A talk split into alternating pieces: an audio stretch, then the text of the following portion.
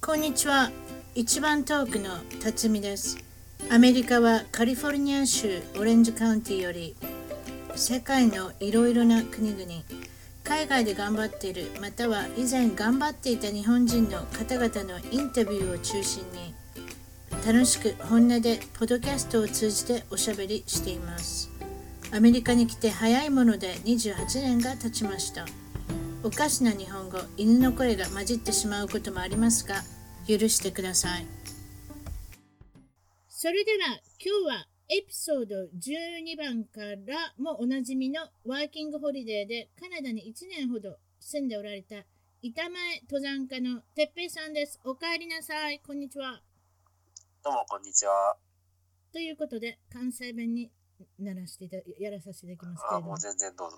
ありがとうございます。それであの今日はえ今「板前登山家」っていうタイトルをつけたんですけれどもはい、はい、この登山家の部分は前回の12番のあの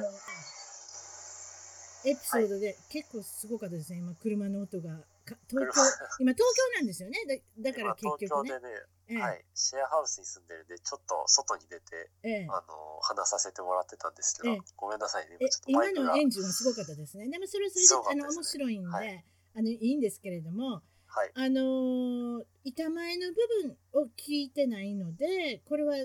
どういうことなんでしょうと思ってカナダから帰られて板前の修行をされてるってことですか、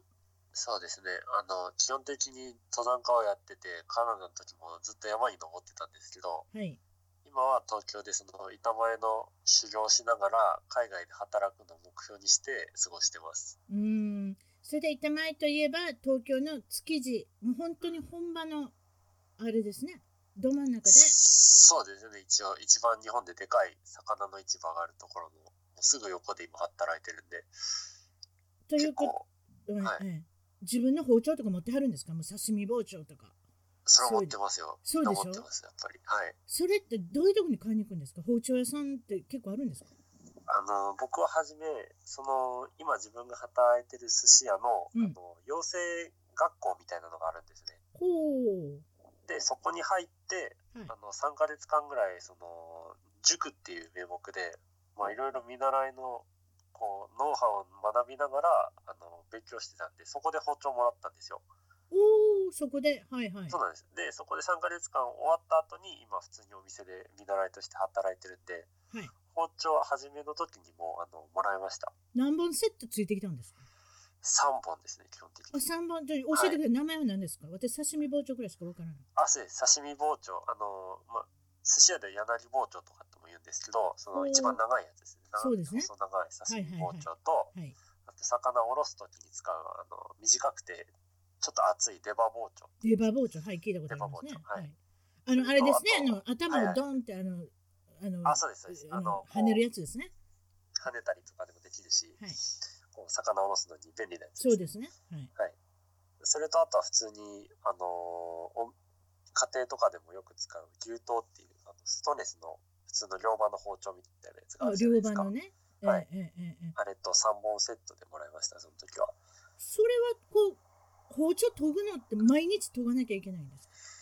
かあのーまあ、基本的に毎日研がないと、特にあの僕が持ってる包丁とかは結構今安物だから、どはいんどんこう切れ味がなくなっちゃうんですよ。ほう今その安物と高いものの違いっていうのは歯ですよねやっぱり歯ですね。はい。ほうだから高かったらもうちょっと研いだだけで歯が出たりするし、それが長持ちしたりするんですけど、もちろんお値段もピンキリでしょうけれども、ピンキリだと思いますよ。大体僕どれのやつなんかだって、今いくらぐらいかなそれは多分5000円とか4000円ぐらいだと思うんですけど、これは安い方なんですよ、かなり。かなり、ええ、かもなり安い。もっと高いの買おうと思ったら、一流の板前さんになったら、それこそあれですか、高いの持ってるんですか。うんまあ、結構、まあ人によってその腕どうこう関係なく、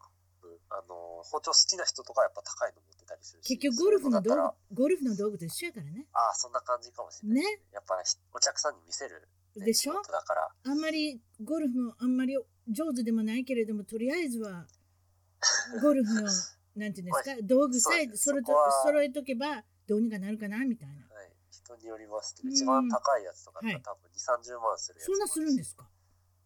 本当に高いやつはしますとか10万とかも結構普通にそのまんだし、そうですか。はい。はあやっぱりそういったまあでも美容師さんもすごいけどもハサミが命ですからねそうですそうです。まあ一応商売道具ですからね。商売道具ですからねだからまあ高いもの揃えても全然むしろ悪くはないと思うんですけど。うーんそれで結構忙しいんですよねその板前修行というかそのそうですね。あのこう勤務時間もまあ長いっちゃ長いんですけど、それと別にこう残ってちょっと練習したりとかするので、そしたらそれの分でちょっと遅くなっちゃって、いつも帰りが深夜になったりします。なんか美容師さんのすあの子が来てくれたけどそれとなんか感じが似てると、まあ、似てますね実際あ問あ題仕そうか事もしれないしですねて。実際こうそう職人っていうか、結局そういうことですそういう感じの手仕事にですね職をつけるっていうのはやっぱ練習とか、そういったこと、修行とかそういうのが入ってくるのでそはのいお金でもらえない部分を奉仕、まあ、自分でまあ勉強していかなきゃいけないっていうね。そうですね。自分で結局身になると思ってこう勉強してるつもりじゃないと、やっぱり結局モチベーションがなかなか上がらないですから。うんうんでもあのテペさんみたいにあの前回も言いましたけれども、同志社の大学を出ておられて、はいそこまで出ておられてはい板前になろうとしてる人ってあんまりいないでしょああ、周りには全くいないです。なんか言われません言われますね。なんて言われますあの、まあ、同志社もまあ、まあまあ、京都ではいい大学ですから、はいだからそういうところを出てまでなんで板前になろうと思ったのかわからないっていうのはよくおじさんの板前さんには言われます、確かそうですよね、に。ううんん、ただまあ僕的には学歴別に関係ないと思ってるし、まあ自分がやりたいことやれるんなら、まあそうなんですよねそっあのいいかなとは思うんですよね。てっぺいさんの場合はお家もちょっとそういう水産関係っていうかそうですね。お魚だから関係地元でね、魚をちょっと扱ってそうですよるね会社で、親父が働いてたんで、自分の会社で。そういうこともあったんで全然全く初めてのことをやろうとしてるわけではないっていうのも少しあったかもしれませんねやっぱりねそうですね。小さい頃から親父が魚持ってきたりするのを見てたり、うん、あの、おろしたりするのを見てたりしてたんで、でしょ今頃そんなことできる人いないですよ。うちの確かに。ち父と母もはい。比較的あのちょっと似てるといえば似てるんですよね。うちの父もはい水産関係で、あのはい。うん卸卸の方で働いてたので、あだからそうですよね。ええ、だからまあそういったところはちょっと環境的には似てるかなうんそんな感じがするんですけど、でそうですね。今日のちょっとあの、まあ、板前さんのことは次のまた会にもあのはい。喋っていただいてはないんか、今住んでおられるところは東京と何区になるんですか、今は、あ、じゃああれですね。築地からちょっと近いんですけど、東京都の墨田区です。墨田区で築地に近いからっていうことなんですけどこの東京でのこの独身の男性のこの住まいの実情というか、そういっ たことをちょっとお聞きしようかなと思って、わかりました結構海外でいろいろ聞いてる人がいるので、はそい。れとやっぱ東京は高いというイメージがしかないんです私にはね。東京は僕も高いと思います、やっぱり。いろんなとこ探しましたけど。そうでしょ多分一は番高いとこだと思うし、昔からそのワンルームマンションとか借りたりするのはよくあったけど最近はなんとこう海外並みにシェアシェアハウスっていうんですかはい。シェアハウスですね。そういう同のじがですあるんですよね最近ってひょひょっとしたら結構昔からあるのかもしれないけど、私にしては最近なんでそうですすね昔から多分あったかもしれないですけど今すごい増えてきてるっていそういうことです話をしねあんまり聞かない、私もそのあ東京に暮らそうと思ったことがないのでました友達の話ぐらいしかわからないんですけどでなもるほどちょっとそのシェアハウスの話って教えてくださいどういう状況なんですかあのまあシェアハウスにもいろいろ形態があってなんか女性専用とかもあったりすると思うんですけどはい。うちのシェアハウスはまあ基本的に男女混合なんです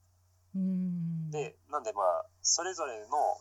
部屋がドミトリーみたいな感じであってええ。一部屋に2人入るで寝る場所が2段ベッドなんですうん。でそれ以外はあの共同でリビングルームとシャワールームとあとトイレうんがあるっていう感じです、ちょっと部屋の中は台所みたいな感じのはあるんですか。あの個室の中はもう2段ベッド以外はほとんど何にもないような感じなんでスペースがまず3畳ぐらいしかないから三畳。だから自分たち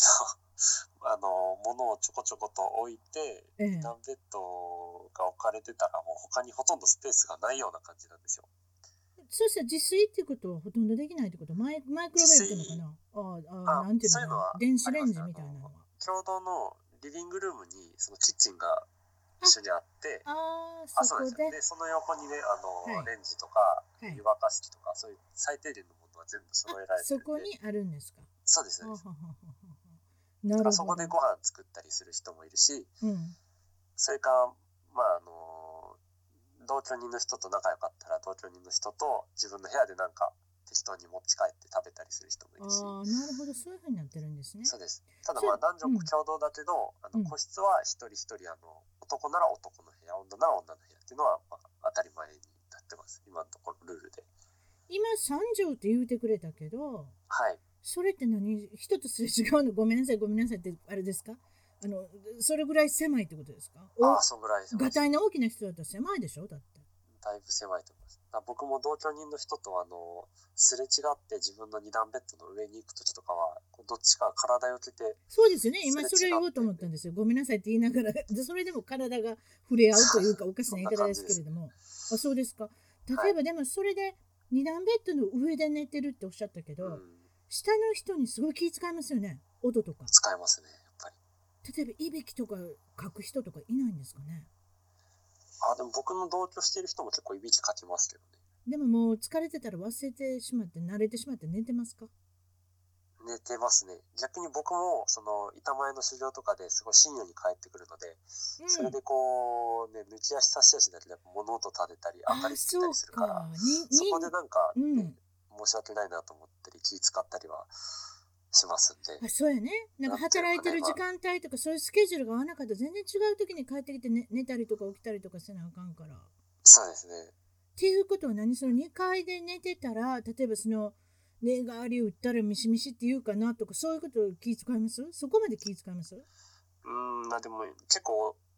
あんまり小さくない音とかを立てたりとかしたら、ちょっと気使ったりはします、夜とか。でもそれって今聞いてたなんか山の上のその氷の世界で寝てる方がよっぽどなんか気楽で寝れそうやな。あ、それはそうですね。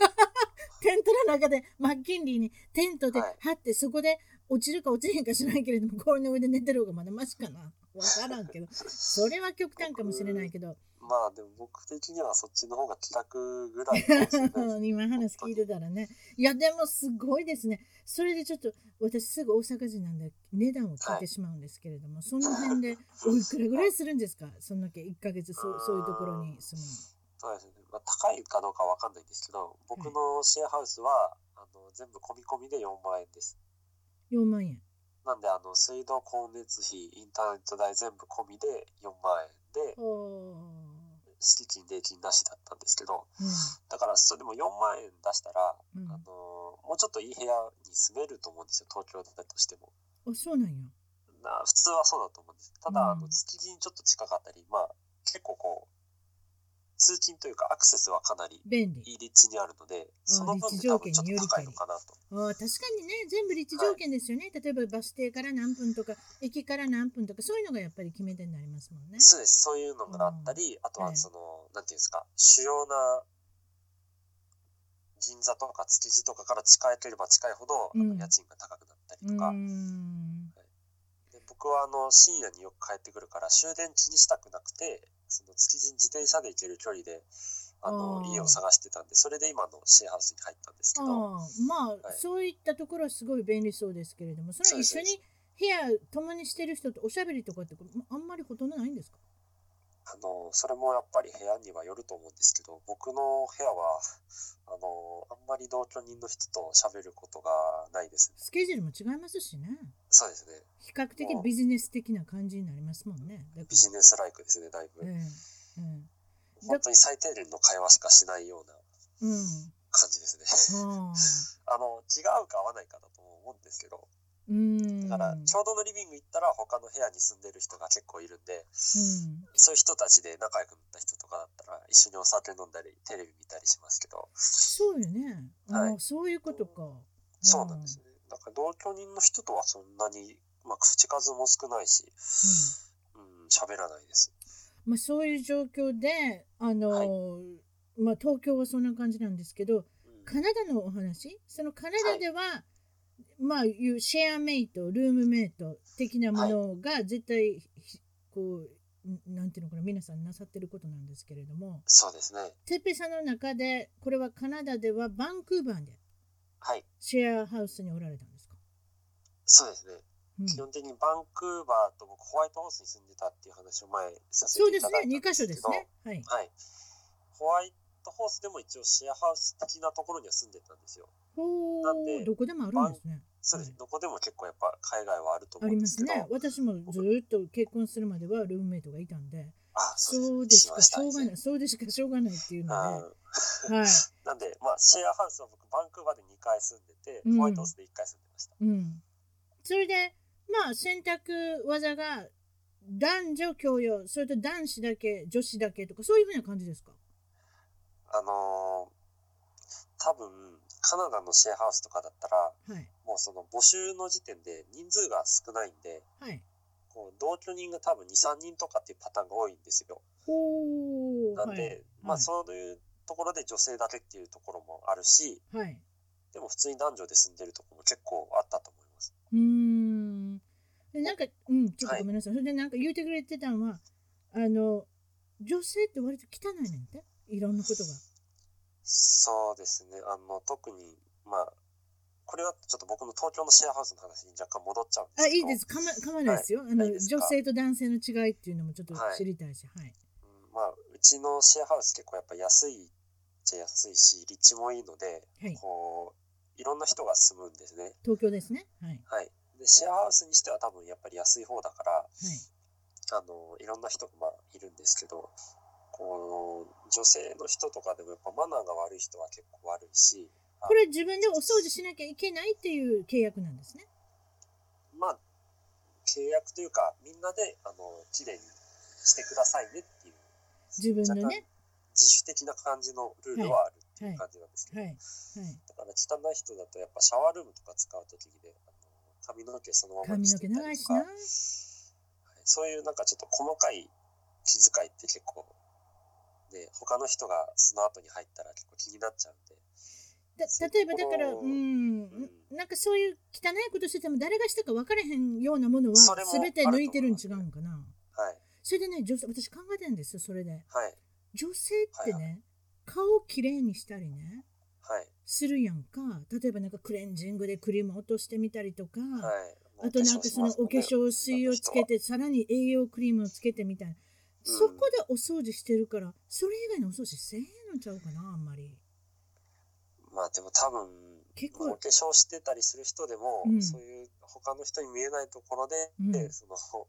なんていうのかなマナーが悪い人もまあいるとは思います確かにだってほらでも男の幸子せっだて、もんね男の子って比較的シンプルやん散髪さえ行っててうん髪の毛短くしてて、まあ、ヘアワックスとか塗る程度でシャンプーする程度で体あるって結構そういうところはシンプルにできてるけど女性の場合はなんかもうマッサージをしてみたりマスクをやってみたりそれでなんかいろんなお化粧をしてみたりお化粧を取ってみたりってそういうところで時間使うからなんかその掃除っていうのが改めてなんかそういうところで手抜いてしまうんちゃうかなと今思ってしまったんやけうんど。うんそうですねうんでまあ他の人と共同に住むんだったらこう一緒に使うスペースはやっぱりねあの綺麗にしてほしいっていう気持ちが普通は他の人は気遣やっいまぱ絶対出てくるんうで、ん、普通は気使いますけどね、でもね、そうあでなすたねが初めてじゃないんですよ、それ言われた方。あ本当ですうんか、、他でオーストラリアでワーキングホリデーしてる子で、汚い、はい女子は汚い、言うたら、おまああーその子は女子やったけど、でも言うてた子がいるから、それはあの日本人の子を言うてたのかちょっとわからないんですけれいやどでも。もね本当にそれはあると思いますだから女性専用のシェアハウスっていうのは確かにあるんですけど、うん、それはなんか多分女性だけの方がなんか安心するっていうのもあるし綺麗に使ってくれるっていう多分イメージがあるからなんですけどうんでもそんなこともないんじゃないかなっていうあ気とはねしますね、あと男性って綺麗なの好きやと思うわ。なんでかって言ったらね、アメリカとかで独身の人もそうやけれども、あの、 あの離婚した人でまたやもめになったおじさんとかいるやん。はいそういう人何人か知ってんねんけど、家がやたら綺麗ねん。あーなんか奥さんとなる住んでた時よりもすっごい綺麗にしてるって言ってたから、僕は綺麗にするのが好きやって言ってくれはったから、だほどからはいやっぱり男性の方が比較的そういうところは綺麗に保つのが好きなんじゃないかなと女性の方が大雑把みたいななんかそういうとこがあるのかなって私もちょっと私自身反省したんですけれども、確かにまあええ実はその普通に考えるイメージとは違うっていうところは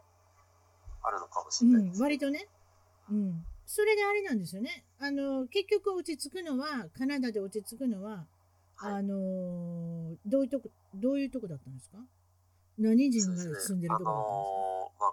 ったんですか、あのーまあ簡単にちょっとまとめると僕が初めに入ったところはええ日本人と中国人とシェアはあシェアした一軒家だったんですお23人がね。そうはいですね、2、3人とかで、あの、は一人一人個室があって、はい同じように共同でシャワールームとか、はいリビングを使ったりするっていうはいタイプだったんですけど、はいそこは、あれなんですよね、日本人のルームメイトとはすごい仲良くなって、今でもよく話す仲なんですけど、はい。中国人のルームメイトとはなかなかちょっと馬が合わなくて、うん。何回か喧嘩したりとかして、うん。で結局出ちゃったんですけど、その中国人の人は長いんですか、そこで。だいぶ長いと思いますね。っおお、老男のてい人うののもよ、そうです、オーナーの人も中国人で、うな。多分そのは人の紹介かなんかで入ってる中国人の方だったんあでーだからまあ僕とかその知り合いの知り合いっていうか友達になった日本人のルームメイトとかよりもはいはい長く住んでる人でした、多い。分ああ、ほな、例えば新しく入ってきた子とかには結構偉そうにしてはるわけや。なんとなく。まあそういうところもあったかなあの中国人の人はどっちかって言ったら汚く使うっていうよりもすごい神経質な人だったんですよねこう自分のルールを押し付けてくるんですかまあそんな感じですねまあ簡単に言ったら例えばなんかあったんですよねそういったそのいざいざこざというか結局無理な、はい結構無理なことを言われたんですねちょっと言うてもらえますあのまあいろいろあったんですけどその僕が一回その中国人の人とあの、はい喧嘩したことがあったんですね。はいで、あのシェアハウスなんで、まあ、さっき言ったみたいにトイレとかも全部共同で使うんですけど、そうですねはい。で、まあ、僕ら全員男で住んでるんで、はいまあ、まあ、トイレの話だからちょっと失礼かもしれないんいでやすけど、いえ大丈夫でこうす下ネタも大丈夫ですあかの、はい、下ネタも言ってくれる、あの人もいっぱいいるので、わトイかレぐりまらいしたは全然大丈夫ですよはいまあ、簡単に言うと、あの、トイレってナンバーワンとナンバーツーがありますねあはりますよいね。で、男性の場合、ナンバーワンをするときっていうのは、いあのまあ、タッチする場合も多いんですよ。はいで、まあ、あのカナダだったらもう基本的に全部トイレ洋式なんで、はい男の人っていうのは立ってするときは大体こう便座上げるんですね。あげますねありますよね。ああげますねって私女性ですけど今、 はい、そういうことです相槌打ってまあます、まあはいまあ基本的なこはいう常識といいうか。一応主人がいますねなんとなく分かってますはいはい、はい。でまあ僕らその中国人も日本人も含めてまあ立ってする場合ははい便座上げるのは普通なんですけど、はい、まあナンバー2をするときもあるじゃないですか。ありますねでそういうときはまあ誰だって座ってするから、まあはい便座はされた状態ではいいきますよね。はいただその中国人の人はもう基本まあその人の考え方ですけど、はいナンバーワンをすることの方が絶対多いから。はいこの便座を絶対にあの常に荒れといてくれっていうんです何よやそれそんなん聞いたことないなでまあまあそれって結局まあその人の好みにもよるから、そういうことようん、まあなんか別に言われてもまあ、うん、自分でまあ守りたくないなと思ったらまあ別にそれはいいんじゃないかなとかってまあ話せばいいんですよね。あのまあ、し主張するの大事だし、ていうか細か海外とか細かすぎるよなそうなんですよ。自でまあ分一の回そういう話になって、うんまあ、それはいいんじゃないっていう話をしたんですけど、うんそのその後も結構しつこく言われたんで、ええでそれもでちょっとムカッときてね。あそのそれは向かってきますよそんなじ細かいことまで言われたら一回こうなってたっていうそれは自分の好みを押し付けてるわけだしトイレっていうものはやっぱりどこのトイレ公共のトイレ入っても便座を上に上げてままっていうのはあんまり見ないんじゃないですかやっぱり戻さないといけないんじゃないですか一応バナーそとうでしすてね。うんだまあその人はその人なりのなんていうかあのまあ美学じゃないけどそのやりたいなんていうかルーティンみたいなのがあるらしくて、うん、その汚いもん触りたくない人なんですよ。いやだから便座を あのあんまり触りたくないからあのなんていうんですかね常に荒れといてもらった方が自分は触らなく触らなくていいっててことでしょ売券がつかないってことでしょでもそんなんねそれやったら自分で部屋借りて違うとこ出てったらいいやねそんなややまあそこうしでいすね。でもさその人って立ってナンバーワンをしはるからっていう考えのもとやんそれってそうですね。でもほらたまに男性かってたまにどころかそれもちょっと考えてたんですけど座ってナンバーワンをする男性が今は多いと思うねんね違うそんなん言うといてくれへんかったっけ私はそう私もね いろいろ主人とかあのスマホンっていうのかな携帯とか見ながらやっぱりでも最近ほらスマホンとか例えはばい携帯とか、なんかその、はい。座りながらそういう用を足すっていうことは男性も多くなってきたからいや自然とる。座ると思うんですよそれに憩いのは場じゃないですか、特にシェアハウスなんかにいるとトイレぐらいでしょやっぱ一人になってなんとなしに 個人的そうでにすこうね憩いの場というかやっぱ落ち着くところだと思う。落ち着くっていうかね、うんそう癒しの場だからそれをそうですねなんかややこしいこと言われたらなんか困りますね。だからまあシェアハウスって結局いろんないろんな人と住むし、まはあ、い共有するスペースも多いから、はいこうどっちかって言ったら他人にこう要求するよりもなんていうんですかねちょっと譲り合いうん、私はそう思うがわ大事な部分もあるし私はねやっぱり例えばその今そのルームメイトのことで言うてくれてるけど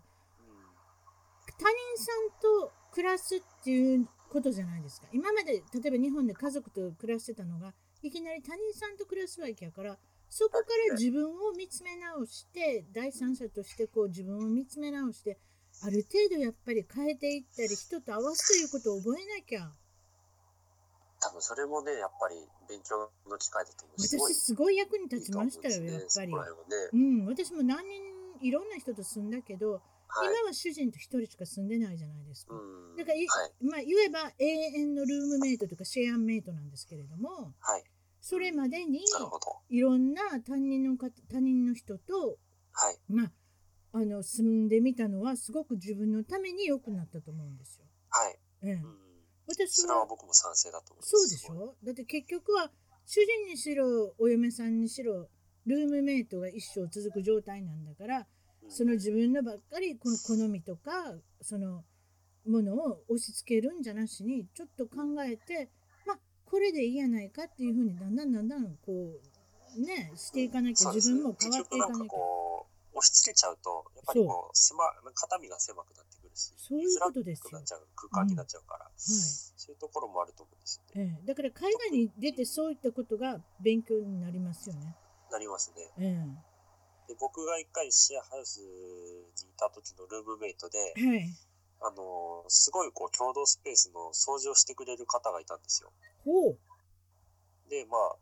そういう人って多分他の人を見てると多分自分より掃除しないからはいそう考えるとこうあいつら掃除しろよとかもうちょっときれいに使えよとかってやっぱ多分思うと思うんですよええ普通はええただその人はこう自分が掃除するけど相手に掃除しろよっていうのは言わないんですよね言わない。うーんまあなんかそれがいいか悪いか別として確かに。何ちゅうかねその人は結局自分のやるべきことをやってるけど相手に何かを押し付けないでうんそのシェアハウスに住んでる人だったんですようんで、そういうのを見てると、うんまあ、全くそれを気にしない人は、結局気にしないまま汚く使うけど、うん見てる人はその人のことをすごいなんていうか、好意的に捉えたり、うん結局その人を手伝うようになったりするから、それで結局またね、友達の関係になったりとですよか、ね打ち解けたうりすることんもあるし、うんだからまあ、見てくれてる人はその、そういう人を見てくれてると思うから、うんうん、だからやっぱそういう人みたいになんか押し付けないのが一番いいのかなとかって思ったりはしましうた。はい。んまあパターン的に言うと例えばそのシェアメイトっていうかそのルームメイトでも友達同士で住む場合は結構きついこと言い合ってす、すあの暮らしてるしうちの主人なんかは大学の時の友達と暮らしてたからすごいはい誰もお皿合わなかったけど、結局なんかじゃんけんでもしてるのかなんかちょっとわからないんですけれどもすごい溜まるまで溜めとくとか、なんか結構醜いことしてましたけどでもやっぱりシェアハウスなんかに行くと比較的ビ,、はいビジネス的な今まで会ったことない人と、まあはい暮らすわけですからちょっとルールは変わってきますよね。そうですね。うん、それでその中国人のお家を出てから今度は違うとこ行かはるんですよね。そうですね。結局同じバンクーバーの中だったんですけど、はい、ちょっと離れたダウンタウンの中にあるはいのは、小さいシェアハウスで、ええメキシコ人のオーナーがいるとこに、あの引っ越しましたなんかなんか楽しそうですね、メキシコ人っていうのは。いやメキシコ人の人はねすごいいい人たちが多いんですよまあ明るい僕のです主よ観ですけど明るいしええ気ら気さくだし、うん、合うんです、日本人と。はそうですよええねなんか僕もそんな印象がありまい、すラテンの感じでね、特にあラテンのの感じラテンの感じっていうか、そのカソリック教徒の人っていうのはね、もうみんなが仲間って、みんなをこう、うんあのなんていうのかなあの、うん、お世話しながらこうどんどんどんどん生活を進めていくって感じの人が多いから私はそのラティノ系統大好きですよ。ええうんなるほど僕でそもこ大好きですねでそこで住まわれるわけですね一緒にそうオーですナーと。はい、だその2回目のシェアハウスで住んだのはええメキシコ人のオーナーの人とええ、あと日本人の女の人とうん3人で住んでましたほうそれで誰かとはあの気が合いましたか僕はそのシェアハウスはみんな仲良かったしすごい住み心地がやっぱ良かったですね、なんか人と会うっていうのが多分一番でかかったんですけど今な今何人って言ってくれたえ何人 3, 三人ですね僕含めて3人ですメキシコ人、うんあと女の子、うんあと僕ですねということはなんで女の子は日本人って言ってくれた日本人の女の人ほでうほす、うほうほうどんな感じの人だったんですかその人は多分えっとね年齢が30歳ぐらいだったと思うんですけはど、い。でもなんかすごい不思議な人 で、まあ、あのメキシコ人の人がオーナーだからマスターベッドルームに一人で住んでるんですけど、その人一番いいとこ取ってますね、それはね。そうです一番いいとこに、まあまあ、僕らから家賃を取ってるその一そういう家ことで主すね的なポジションにいる人なんで。ええはい、はい。で僕とその女の人はあのそのリビングルームをシェアするみたいな感じだったんでおお、はいはい。リビングルームの一角を完全にカーテンで仕切って2つに分けてそこでこうお互いのスペースを持って生活するっていうえー、なんかそれもすごいな。ああ、一つそうなんです一つずつの部屋を与えられたわけじゃないねんや。そうですね。もう完全にカーテン越しなんで、もう音も全部聞こえて音聞こえますよねくるようなところで、はい、うん住んでました。ほう、はいはい。それで、うん。そうです。だからその、今日僕もメキシコの人も男なんで、はい。女の人はなんか、いいのかなとかって。うん、なんかちょっとそういう感じがしますすけどね、なんか男そう男ですしたね家じゃないですか。それもやっカぱーテり、ンだけで仕切られてるっていうことで。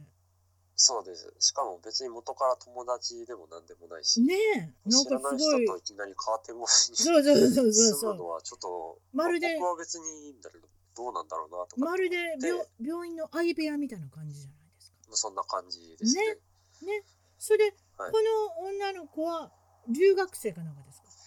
その人もあの僕と一緒でワーキングホリデーで来てる女の人だったんです。はい今日本人はいも結構いらっしゃいますよねあの辺ねバンクーバーねそうですね。えバンクーバー本当に日本人の人も多いんで。ねで、まあでもその人は話してみたらなんかっていうかすごいいい人で、こう、まあ話しやすいのもあるし、うんうんあのーまあ料理もたまにちょっと僕とかメキシコ人の人に分けてくれたりして、素晴らしいですね、はい。うん、だからまあ、その生活する分には非常にいいルームメイトだったんですけど、ええうん、まあただいろいろなんか不思議な人でもあったんで不思議な部分を言ってみてください不思議ちゃんっていうようなあだ名がつけれるような不思議ちゃんは僕何をはすちょるっとんで勝手にすか不思議ちゃんだと思ってたんですけどええだからなんていうかなあのすごいメルヘンチックな人なんですよ面白いですねあの教えてくワだーさキングホリデーで来てるんですけどいはいその基本働いてないんですねその人は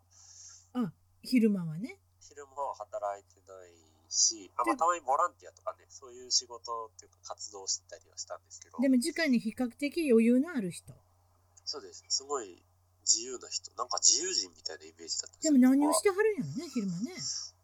な白間何してたんですかとかってよくその僕が語学学校から帰ってきてたりしたら聞くんですけど、はいはいそしたらあの今日はあのバンクーバーを散歩してたあの こう木立の間を歩いてたらすごい楽しかったよとかって言ってくれるんですけど不思議ですね、やっぱね。あそうっすかよかったですねとかって言ってたんですよとか、うんこうなんていうんですかねすごいいい人なんですけどどっちかって言ったらこう世間から若干こう別のところにいるような感じの不思議な人で不思議です働いね。てなでいのももあ、るのかもしれないカですけナダにどなんで来られたんでしょうね。そういうの聞いてみました。なんで来られたんですかとかって。だって、英ま語あ一応学そう校ですとねかも行っておられないって言ったから、英語は完璧にはいできるのかな、そういう、そういうプレッシャーがないのかなあでもその人英語もそんな喋んなかったんですよおううん、だからほとんど日本語しか喋れないような感じの状態で、ええメキシコ人の人とその英語で喋るのが結構苦労してたんで、ええでそもやっぱりなんか海外で住んでみたいっていうあ住んでみたいという気持ちがワーキングホリデーになったわけですね。とりあえずは海外に出てみたいっていう。そうですね。うーんなるほど。私もそれでね、あのあ違った、そうそ、それで考えてたんですけれども、どういう人はい人と住んだかなっていう。だから、はいあのいい思い出はあんまり覚えてないんです。悪いことをよく覚えてるんですね、私ね悪いことの方がよく覚えてる。よく覚えてるでしょ。私もまあまあ何人か、は例えば、一人男の子で、それは、うん、あのね、昔ね、LA タイムズ、今、今みたいにそういう、どうやってインターネットとかを使ってルームメイトを募集したらいいのかなってわからないから、私ともう一人日系人3世の女の子で、LA タイムズっていう一番大きな新聞に載せるんですよ。掲示板みたいなとこ、クラシファイドにお金払って。はい。そしたら北は北はもう50人ぐらい並んだんですよ私たちのアパートに。あらー。ですごいびっくりしあそこにても来たんですかすっごいびっくりしてどうしようと思ったんですけどこれ物取られんのちゃうかなっていうぐらい、まあ、一応でもほら一応ここに来てくれた限りインタビューとかして、あとまあちょっとねあの紙に書いてもらって何をしてるんですまあかまあとか。そうですよね。自分で募集したわそけれでですっごいびっくりして50そ人の並んでた状態に。う。なんんかまるでガレージ整理に並ぶなんかそんな感じななんですけどでもはいその中から、えーっと一人選んだのはやっぱり日系人の男の子やったら、はい。まあ、ちょっと日本人的な感覚で、うんまあ、いいかなと思ってもう一人のそのあの女の子も日系人の子やったしそれにしようかって言ってそれに選んだんですよその子に。はい。えちょっと変わってる人でやっぱり結構こもってる感じの人でももちろん友達も見たことない家族も見たことない。はい。でそれで汚いねんねなんかしら私が結局一緒にバスルームを共同しなきゃいけなくってはいでまたやらんでみんな白いタオルを買うてくるんですよバスタオルをそしたら洗わないもんだからどんどん茶色化してくるんですよああ、それ気は持ち悪い一番。ですよもちろんそんなお風呂も洗わないし私が洗ってるんですけどでもなんはいか。そのそれはなんかきれいお風呂って綺麗になるとこなのにこの茶そう色ですのね。どんどん茶色になっていくタオルを見ながらシャワー浴びるってのもなんか気持ち悪くて。うん。確かに。なんか洗ってないものをこう、他の一緒に住んでる人とかのとこに置いたらやっぱり、うんだいぶ気分悪いし。そううんそれと彼は大量買いが好きであのメンバーあメンバー制のコストコとか、まあ、日本にもあるんですけれども、最近日本にもできましたあるでしょコストコはい、ねえだからコスコって言うんですけれどもそこに行かれてドンってなんかたくさん買ってくるんですよいろんなものをもう缶詰であろうが何それで冷蔵庫の中に冷凍食品をガバッて入れはるんですよではもいそんなに入れたら私たちが入らないじゃないですかはいだからそういう基本的な先ほど言っておられたその自分のやりたいことをやる人、それが非常に困ったうーんあとは物を取る子、はい女の子ではいちょっとあれだ生理用品があるんですね、はいタンポンってあるじゃないですかうん私のタンポンをどんどん取っていく子がいたんですよなんか買ってるのにどんどん減っていくんですよでよう考えたらなんかねわかるじゃないですかあの、はいそういうのって、はいでやっぱり取られてていちいちまた言わなあかんなんで取るのとかうーんそれは面あれ倒でくすねさいですよ言わなきゃいけないのこれぐらいのことででもまあうん共同で使っていいものとこう自分で使うものっていうのは明確に区別はありますもそんねう区別はあるわけやここからここを私は使っていいってことになってるわけやし、うんでその女の子は同じ子やねんけど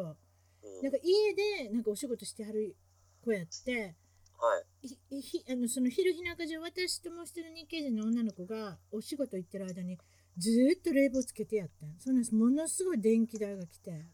あーそれは嫌ですねすごい結局そそれれ払わなきゃはいけないのそう他の私人たちもなんでに私たち影響しますもんね家にいないのにガンガンそんな冷房つけるのってはいでそれも揉めてだからもうその子は出てってもらったっていうか、うんもうああなるほどもうなんか揉めてしまって、はいうんまあ、ディポジットも取っといたけどねそれから学んでんけど、はいその子はなんか結構なんかとんずらみたいな感じでそれから学んでその日系人のことはうん最後のディポジットはあの最後のディポジットっていうのかな最後の月のお金ははい納めておいてもらうっていうことも決めたんですよ。それはいいですねそうしないと急に出出て行かれたら私たちがお金払わなきゃいけないんで。確かになんか日本と違ってやっぱりあの海外のシェアハウスってどっちかって言ったら書類はあるけどこう個人でやってるような感じのところが多そいうかでらすね。私とのパターンと違いますね。私たちはもうだから、まあ言えば私たちはシェアハウスのオーナー的な感じだ。はい。っていうかね、うん、そういうことなんやうんまあだからあと台湾の子と住んでみたんですけど、はい。台湾の子はうんあんまり英語もできへん子って子やったしあんまはり喋らなかったんですけれどもただ一つ面白かったのは、私が髪の毛濡れっぱなしで寝たりとかししてるのを見てはい。 そんな濡れっぱなしで寝たらカビ生えるよって言われて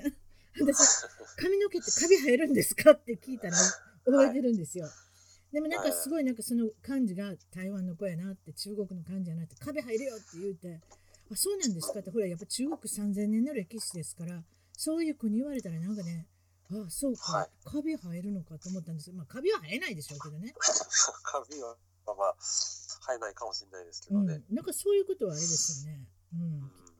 あのまあまあ、やっぱりこう文化の違いはありますからね。そうそうそうそう自分で当たり前だと思ってることと、ちょっと相手がそう思ってることとの、やっぱ差が結構でかい場合もうんあとねあったりしますよね。中国系なのんか、うん、あと中国系の人はっきり言うね。ものすごくはあっきりだ言ねいうぶは。っきり言いますね。うんそれは間違いないと思うんですけどなんかそのはっきりの言い方もスパッスカと、ッと言うたら気持ちいいやろお前みたいな言い方しますね。その代わり、もうちょっとフ ィこうフィルターを通して言葉を選んで喋らんかいみたいなね。なんかちょっとうん結局失礼な感じの時もあるし、でもまあそういう国なんでしょうね、例えばね。まあ、多分自分の要求はもう本当にストレートに言う文化なのかなと思ってたんですよね、僕も。うん、中国人の人、本当にスパーって言ってくるし、そう、気に食わないことがあったらもうそれをそのままパッと言うから、そう。結構まあ人によってはやっぱ喧嘩になりやすい場合もあるかなとは思います。はい。ちょっとそれで話はちょっと変わるんですけど、この間言ってくれたので、はいあ。のアメあ違ったカナダのホワイトホースにいた時に、はいそこからアラスカに行かれるじゃないですかはい。それでなんかあったんですよね移民局で違いましあの、マッキンリーに行くときに、たはい僕ホワイトホースから車で1700キロぐらい走って、はいアラスカの国境を越えてマッキンリーに行ったんですよ。すごいですねえーまあでも、それが結構自分の中でやりたいことの一つだったんで、はいもちろん結そ局れそはの、ねはいはい。ただ国境を越えていかないといけないんで、そのまあ移民局というか、そのパスポート見せて国境を通過する場所があるんですけうど、んはい待ち。構えてますよはい検査とか、まあ検査っていうか、まあいろいろ、こうね、取り調べみたいなのを場合によってはやって、で、はい通ってっていうところがあったんですけど、はいそこで僕が一回引っかかっちゃって、関門書であのはい。まあ理由はちょっといろいろあったのを、ええ僕が前、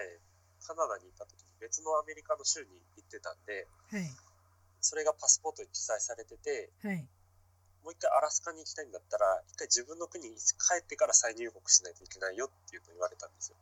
ほうなんか近所にあるからって来たらいいってもんじゃないねんねやっぱねはい。まあなんか、ちょっと細かいルールみたいなのがあるらしくて、うんわかりでます僕よはそれを知らなかったんで、もはういずっと1年間準備してきて、そのいざアラスカに行こうって、まあ、木に登りに行こうってなって、はいで、あの、アラスカに一回行けないよって、そこの、あの、移民局の警官に言われたんで、ものすごい焦って、それびっくりするわはい。で、このまま通れなかったら結局もう何もせずに帰っちゃうことになるからってい言っえて、僕はその、もういろいろヘリクスを言ったんですよ、そのおじさんに。うん何とか通してくれないかとか。うん、そどこうにどういねうね、どういうやり方で攻めるのが一番いいかなと思って言うてみたんですね。そうですね。まあ、結局まあ言わないよりはいいかなと思って言ったんですけど、ほな、なんていうそしたらそのおじさんをなんか僕が多分怒らせてしまったみたいで、のうん。あの、銃に手をかけながら黙れって言われたんですよ。拳銃に手かけましたか。そのま ま、あのーお前は、あの、今ここを通る権利がないんだから、うん。あのーもう黙って私の質問にだけ答えなさいって言われて、余計なですことごい言シュンってなって僕はあの椅子に座ってたんですけど、うな。はい。で、その後いろいろなんか質問みたいなのを受けて、うん。で、あのーまあ、一人でアラスカに行くその目的は何なんだって聞かれたんですよ。うん。で、僕はその、マッキンに登りに行くのがずっと夢で、うん。でホワイトホースでお金貯めて今こうやって一人で登りに来てるんですっていう話をしたんですようん。でそしたらその警官の人があのなんかちょっと驚いていや、それ驚くわ。それは何もいろんな人がそうやって行くもんじゃないもんだって、マッキンリーに。うん登頂しよまあうとしてる観光で行く人も多いからかもしれないんですけどええ。だからまあ今まで結構喧嘩腰だった警官の人がそええの話した後に、あのお前すごいなって言ってくれてそうですね。やっぱ感化されたんですね。なんか、がたいの大きな人だったんでしょどうせ。絶 対はでかいですね。そうでしょそんなかハリーポ検ッ問ター所で言にったそらあのうでしょそういうとこにいる人ってでかいですよバー。ナーおじさんみたいな感じの。ひげ生えてね。ううんん。そうですね。なんどうかして、くれるんです結局、その人が、あの、若いのに、なんか、こんなところに一人で来て、なかなかいないねって、あの、若いっていいもんだなって、同僚につぶやきながら、か若いっていいもんだなって涙がそそりますね。なんかね、男のロマンう、ん男の夢をどうなんでしょうね叶えさせてあげたい。その人もアラスカでなんか働いてるから、なんか共感するものがあったのかはわかんないんですけど、それで結局10分か20分ぐらいして、その人に頑張れよって言ってもらって、通してもらったんですよ。おだーから、 まあ実際に僕が本当に通れなかったのに通してもらったかどうかは、まあ確実にはわかんないんですけど、うん。うんまあでも、もしかしたらそのおじさんの、独断と偏見でねね。独断かなんかのお金で通していやもらでっもたのかなさと思って。日本やったらこれ逆の場合考えて日本でもしもそうなった時やったらさ絶対通してくれへんなまあ無理だと思うんですよね、うん多分日本人の人の場合はすごいきっちりしてるから、うんそうそうそうやっぱりお役所に働いてる限りおは役所特にお役所の人はもうお役所仕事だからだって例外認めないしそう例外よ例外を認めてしまってるわけもででももしも何かあった時の考え考えたらやっぱ自分の責任になるけど僕の責任になってるからこの兄ちゃん通しちゃってくれね夢があんねんから夢を追いかけさせてやろうやって言うたそれはすごいなと思って今そうですねうんだから僕もその時に結局本当のところどうだったのかは分かんなかったんですけどうん多分うんその人のお金で通してくれたのかなと思ってだからなんかちょっとねしんみりきちゃったんですよねなんかうんい確や、にでもなんかそうやって、で直もそうやって言ってくれて感化されて、独断と偏見で決めてもらったら、てっぺいさんもこれやらなあかんなって気になってきますもんね。そうですね。だから、その後に、まあ、自分としてはその、そこでもしかしたら、そのまま帰っちゃってたかもしれないような状況だったんで、うん。もうその後アラスカに足を踏み入れてからもう、なんかいろんなものがすごい新鮮に見えました。わかりますなんありがたいですよね危な目にあったというか、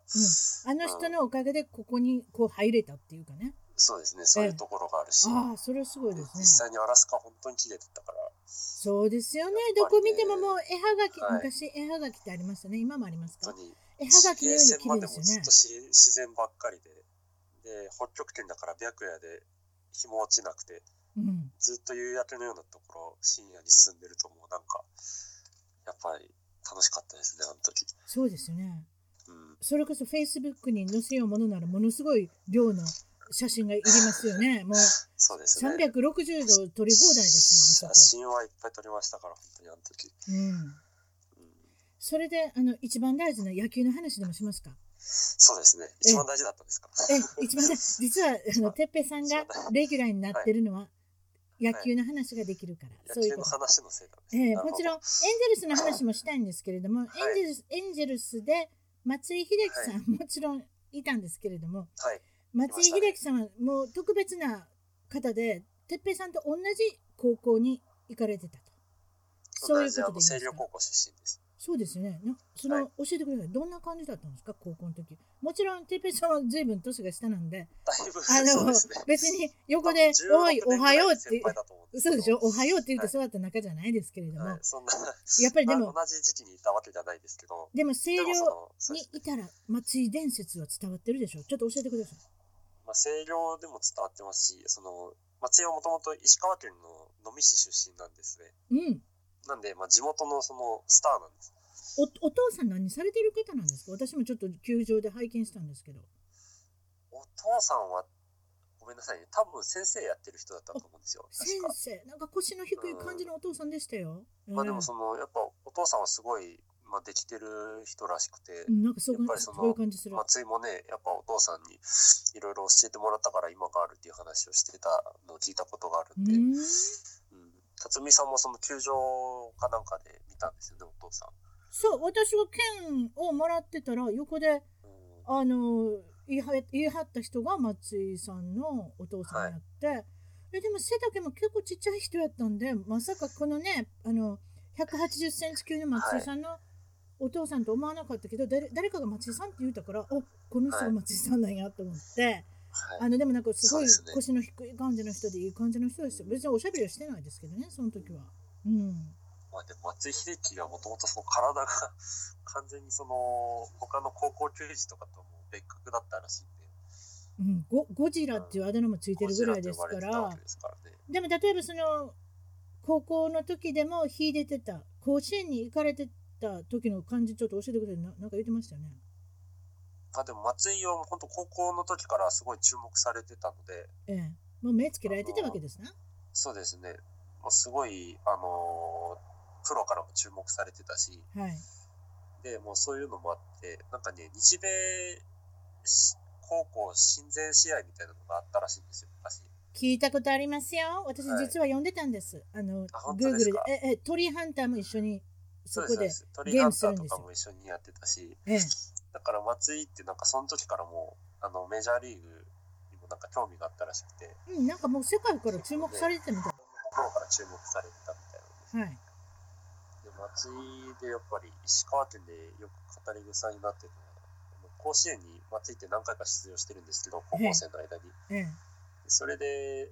あの多分自分が3年生の時のはい。出場した試合ではい。相手の高校の監督からあの全打席敬遠指示をされたっていう時があってそれって高校野球では珍しいな。そうなんですよ高校野球って基本的にこう真っ向勝負なイメージが強いしそりゃそうよ。そういうのをね楽しみにそう。お客さんを見てるに来てるのと、敬何遠よりは敬やって遠るさのがせるって球いう児ので。すから、うん高校生だからってそう。いうのがあって、で結局その試合で松井はあの5打席連続敬遠されて負けちゃったんですよ。あの自分の星稜高校が。 5打席ですかそれでまあ点数が入らないってことだからねそうです。だから、そういう勝ちしか勝ち方しかできへんってこっちゃまあ、その時に松井がものすごい打率で爆発してたのもあるんですけど、ええ松井を結局その敬遠で封じさえすればいけるんじゃないかっていう戦術をその監督が取ったことが結構多分社会的な問題になったって聞きましたそうでしょうねうんプロではありますけどねこいつに高校生一人全部敬遠して戦うなんて、ね、メジャーリーグでもないしあーほとんどそれであの人はそそういうふうなことで今度は高校からもういきなりあれですかあのどこかに行くんですか指名されるんですかねまあだからそのぐらい松井ってやっぱりもう高校の時から注目を集めてたしううんいろんなとこから評価されてたんで、うんで結局その後ドラフト1位で巨人に油断して、うん知ってたでも本当は誰に知っ指名てましして指名してほしかったか阪神タイガースに指名して阪ほしかっ神たみタたいイなガースファンだったんですよね、松そうよ井秀喜。私の阪神タイガースって言っててくださ私のい。阪神タイガ私、ートラ吉ですから、もうその辺は、同じそ阪神タイガースれそれが言いたくて、私、今日収録してるんですから、はあ、なるほど。い。ええエンゼルスとトラ吉ですから。あはいでもドラフト1位ななんか、そうそう、阪神タイガースに入りたかったんで、でもなんか、巨人が指名してくれはるね。そうですね、指名してもらって、で、まあ、結局そこに行くことになって、いええきさつだったんでということは、高校卒業して、巨人1位指名ですか。そうですね、完全に一位指名でう行ん、って、うん、で多分何人か、その、さっき言ってた阪神とかとも競合、競合っていうか、まあ、ドラフト指名権で取り合って、巨人から、あの、長嶋茂雄さんですよね、確か。その時のああ、ミスター G。はい。はい。うん、その人が松井を引き当ててくじでおお、9時で、9時でやるんですよね。日本っていうのはね、ドあのーラフト。メジャーリーグと違って違いまあすのね日。本ってウェーバー制じゃないんでそうよね。あれなんですよねアメリカは弱いチームがいただけ完全にその指名し人をううんん、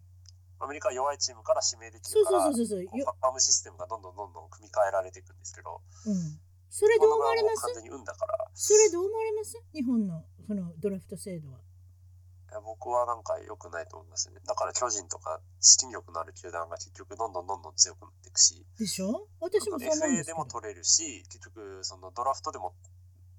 お金があっものたすらごねい。時代を取れる可能性があるわけだから。うん。やっぱり私は弱いもんの味方になるねんけど。うんどっまあちかなっんてかいう公と。平じゃないのはなんかね、やそっうぱもやっとするところはありますよね。うん。だからあのー、辰巳さん、菅野って知ってますかえわからない。わからないですようね。んでも教えてくださいあの巨人の、あのー原監督の甥っ子なんですけど、ものすごい有望な、あのー右のピッチャーなんですよ。原辰徳ね。はい覚えてます。はいでその人とかはあのープロに出願届を出すんですけどはいもう初めから巨人しか行きたくないっていうその宣言をして入るんですよプロにあそういうのいたよ昔えそうい江う子がいる川んで江すよ川っていう子も同じこと言ってたよあそうですそうですだから巨人に入らなかった巨人に入りいっていう中なななんていうのあの待ってでも行くって言ったはいそうです一回留年あ留年留留年年っていうかまあ浪人してでもそう浪人あのその言葉まがた出てこなかったやるのていうごめんなさいねそあそとうはそう長野とかねまあそういう人は結構いてああでまあだからそういう強いところに入りたいというか巨人が好きだから入りたいっていう人もいるからなおさらそのやっぱ一つの球団に戦力が集中するしうん、うんでそれで結構やっぱり巨人アンチと呼ばれるそのファンの人が結構日本の野球うでもいるん、んやっでぱすけりど、そういうところから来てるんじゃないかなその不公平やというところからうんやっぱりこうもうちょっとね野球連盟も考えなきゃいけないのかなと思うけどまだまだですねそうですねもう何十年ってそういうふうなことをやってだかまらす日本もよウね。ェーバー制にしちゃえばいいと思うんですけどいやーそれが結局なかなどかやっぱうどうでしょうねやっぱり小さ野い社球会だからかわかんないけど全然変わらないんですよね。あとやっぱり野球って歴史の長いスポーツやからなんかいろいろあるん違うかななかこのルールをこう変えてしまうっていうのは非常にやっぱり時間のかかるスポーツじゃないですか。そうですね。だからメジャーリーグとかすごい僕柔軟だなと思います。ああののチャレンジとかも最近導入したりとか。うん、やっぱりねこの視聴者が見てる方がストレスがたまるスゲームをしてはいけない例えばん時間が長すぎるから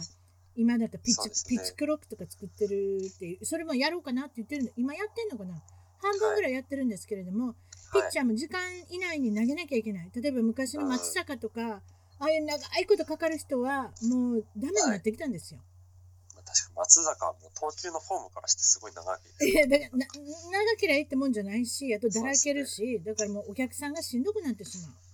うわかります。まあ松坂は特にためが長いですから。なんかそうそうそうそう そうそうワインドアップであの そう慣れるまでがものすごく長くて。そう162試合もあるんですよアメリカのはい試合って、だからそれで平均時間が3時間と30分とかになってたらうん、視聴者率が落ちるわけですよで若い子がだんだん見なくなってくるんですよなるほど。若い子って子供たちがねだから、はいうちの子供なんかでも野球は長いって言ってますからそういうところを無駄をなくせるだから今言われてるのは敬遠もなくせあの敬遠も敬遠っていうことにしようっていう案もあるんですよあ、それいいですよね。僕も前からそれは思ってたんですよ。だから4球ねどうせボール投げんねってもう敬遠って言うたらええやないかっていうね、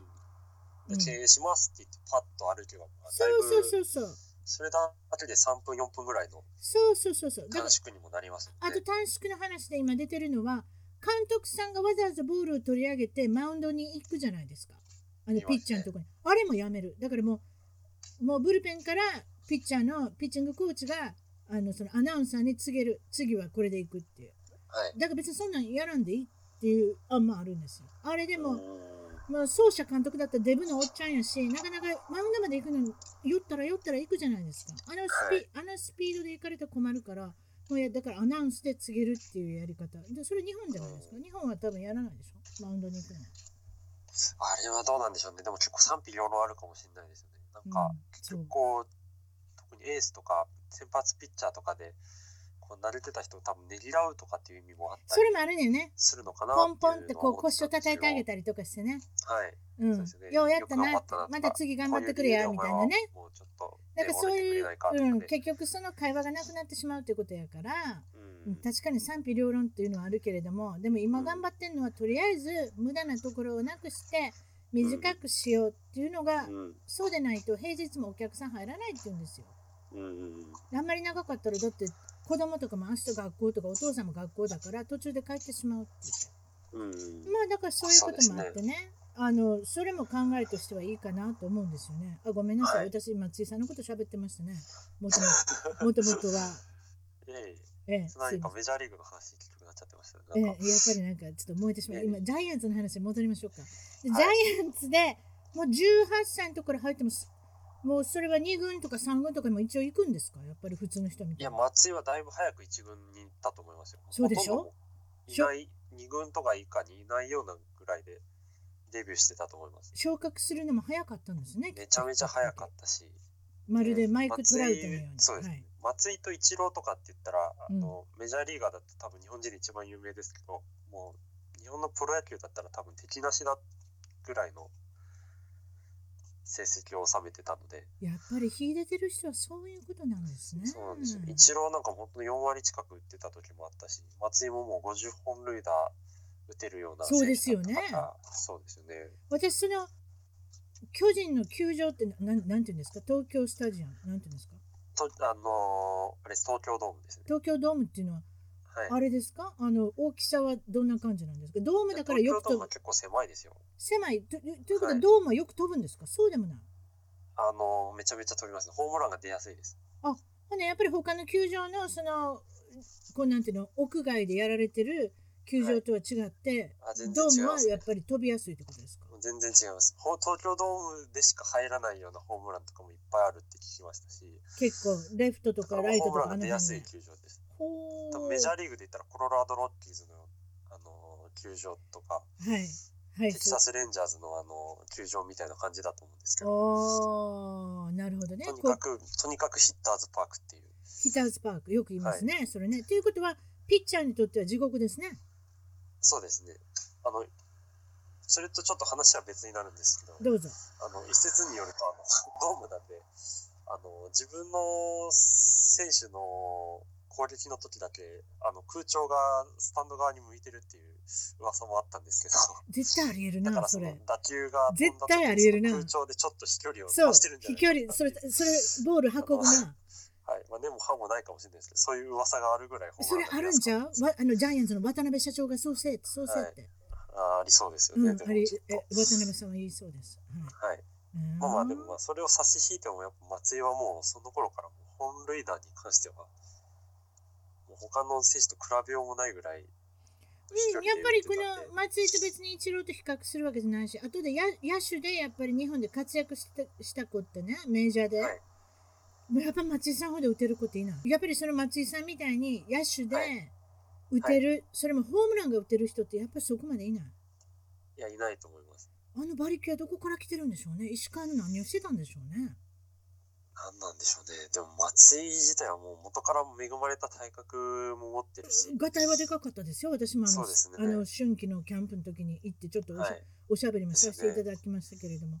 うんでもあの人なんかの羨ましいなあの人、はいのんびりしてる人ですかなんか一回あったのははい私がキャンプに行った時にはい4番松井ってアナウンスしたら出てこなかったんですよはい。なんかちょっとあの人忘れててなんか自転車をこいでたんですってだから D 自あの転車を超えてたんですか。指名打者で、あのその準備に自転車をこいでて、はい自転車でトレーニングの自転車ね別に本当の自転車じゃないしねはい。それをこいでたから聞こえなかったから4番松井って言われても出てこなかったっていうのがあったんですよ一回。で私は結構この人のんびりしてる人なんかなとな思かっなたかお茶目な感じ。お茶目でしょ私そうそんなん見たことなかったんで指名打者ってそこまで呼ばれてるのに出てこなかったで途中途中で誰かが代打代打で出されたんですよそれ覚えてるからあ結構この人ってなんか自分マイウェイっていうかこう自マイウ分ェイ自分うのん間合いを持ってる人なので、そうそうそうあんまり気にしないであの日本人には珍しい感じの人なのかなってちょっと思ったんですけれども確。かにええそまあそれでまあジャイアンツにずっと外野ですかあの人はずっと外あでも一塁手をやってた時もあったのかなああったんですかでもまあ結局そのプロ入りしてからはもうずっと外野手だと思いますそれでジャイアンツにいた時はもうもう結局成績毎年いいんですかそのメジャーに行くまでいや巨人にいた時はもう毎年めちゃめちゃ良かったですほうそれで多分ほとんど不振の時期がほぼないぐらい不思議ですよね不審のない人すごっいてでねすよ、だからもう怪物だって言われてましたね怪物ですねそでれで松井はうあのん人格もすごいやっぱ優れてるというか人柄が良かったから、そうじゃないで松井すだけかは結構他のファンからもやっぱ尊敬の言葉が出てたりもしたしそうですよねそううんそういうところはすごいなって思ってました、そうですよね、うんうんあのお父さんからも見ててなんとなし分かそうりなまんでしたすけどでもやっぱりその高校出て間もなくそのプロ選手になっていくつまではいおられるんですか、巨人にいく巨人つっていうか何年ぐらいいたんですか、え多分ねメジャーリーグでおそらく78年ぐらいいたと思うんですよえ、メジャーリーグ行くまでね、あ違いますあのあメジャーリーガあメジャーーリとーグしでて78年生活したのが78年でええ、巨人で引いた退したののが39歳とかそんぐらいだったと思うんでそうそうそうそうで巨人にいたのどれぐらいやろね個人に多分結構長かったと思うんですよ。10年近くいたんじゃないですか。ねえ、はいでもあれかなメジャーに行きたかったって言うたら止めはったやろね、はい巨人の人も巨人は多分すごい止めたと思うんですよ。ね松井だけはもう絶対活躍してくれるの分かってたし、だでからも人気こもめちゃめちゃすごいから、うだから終身選手っていうの終身雇用の選手の一人ですもんね、だからそう引ですきね止めたかったでしょうね巨人としてもねで巨人多分その時にだいぶ破格の多分年俸を出してたと思うんですけど、おお金で釣る松の知ら井がないそもんのな時ね、一番高いぐらいの年俸だったと思うし、そうでしょうねでもそれでもまあ松井は結局、あのニューヨークヤンキースに行きたいですって言って、